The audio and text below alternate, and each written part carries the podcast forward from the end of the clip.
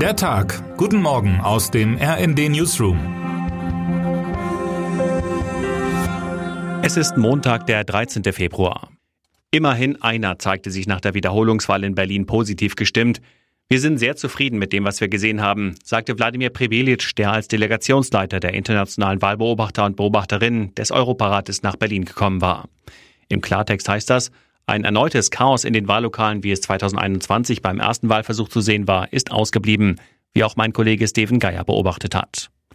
Weniger gut als bei den Wahlbeobachtern und Beobachterinnen war die Stimmung am Sonntagabend auf der Wahlparty der SPD in Berlin. Die Partei büßte deutlich an Stimmen ein und musste zunächst sogar bangen, ob man noch zweitstärkste Kraft werden würde. Am Ende blieb der Vorsprung vor den drittplatzierten Grünen hauchdünn. Dieses Ergebnis zeigt, die Berlinerinnen und Berliner sind nicht zufrieden mit dem, wie es jetzt ist, sagte die regierende Bürgermeisterin kurz nach der Veröffentlichung der ersten Prognose. Tatsächlich traf Franziska Giffey damit einen Kernpunkt. Beim ersten Wahlanlauf 2021 hatten noch 69 Prozent der Menschen der Hauptstadt schlechte Zukunftsaussichten bescheinigt. Am Sonntag waren es 76 Prozent, wie Daten der Wahlentscheidung der Bürgerinnen und Bürger zeigen. Ein deutliches Zeichen dafür, dass die Zufriedenheit mit dem Senat zu wünschen übrig ließ. Deutlicher Sieger hingegen die CDU, die mit deutlichem Abstand stärkste Kraft wurde. Deren Spitzenkandidat Kai Wegner kündigte sogleich an, SPD und Grüne zu Sondierungen einladen zu wollen. Es gehe jetzt darum, eine stabile Regierung zu bilden, die wirklich anpackt, sagte Wegner. Ob der Wahlsieger am Ende auch regieren wird, ist aber fraglich. Der Partei fällt auf die Füße, dass sie es in Berlin versäumt hat, als konstruktive Opposition aufzutreten und Brücken zu SPD und Grünen zu bauen, analysiert RD-Chefredakteurin Eva Quadbeck das Wahlergebnis und mahnt, für keine der Parteien gäbe es Anlass zu triumphieren, angesichts sinkender Wahlbeteiligung und einer AfD, die neben der Union als einzige der großen Parteien hinzugewonnen hat.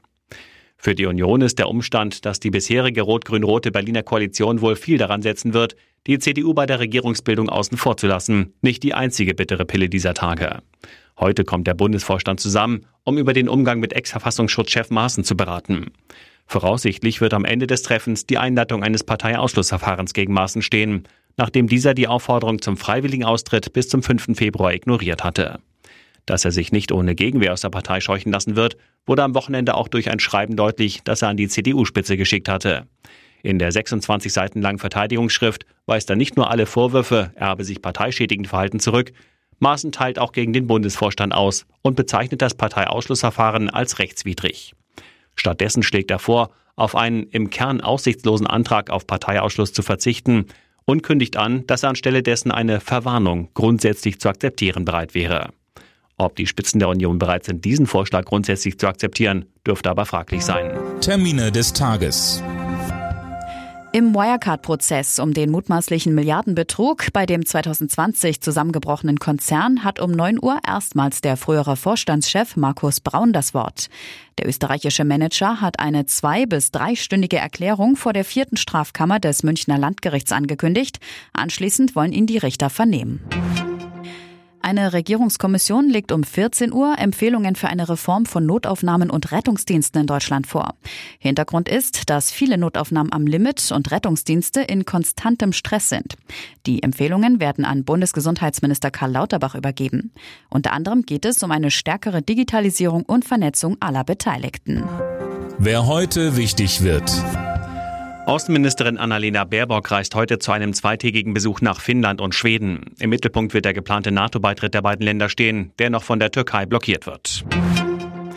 Und damit wünschen wir Ihnen einen guten Start in den Tag. Text Sabine Goroll, am Mikrofon Gisa Weber und Sönke Röhling. Mit rnd.de, der Webseite des Redaktionsnetzwerks Deutschland, halten wir Sie durchgehend auf dem neuesten Stand. Alle Artikel aus diesem Newsletter finden Sie immer auf rnd.de slash der Tag.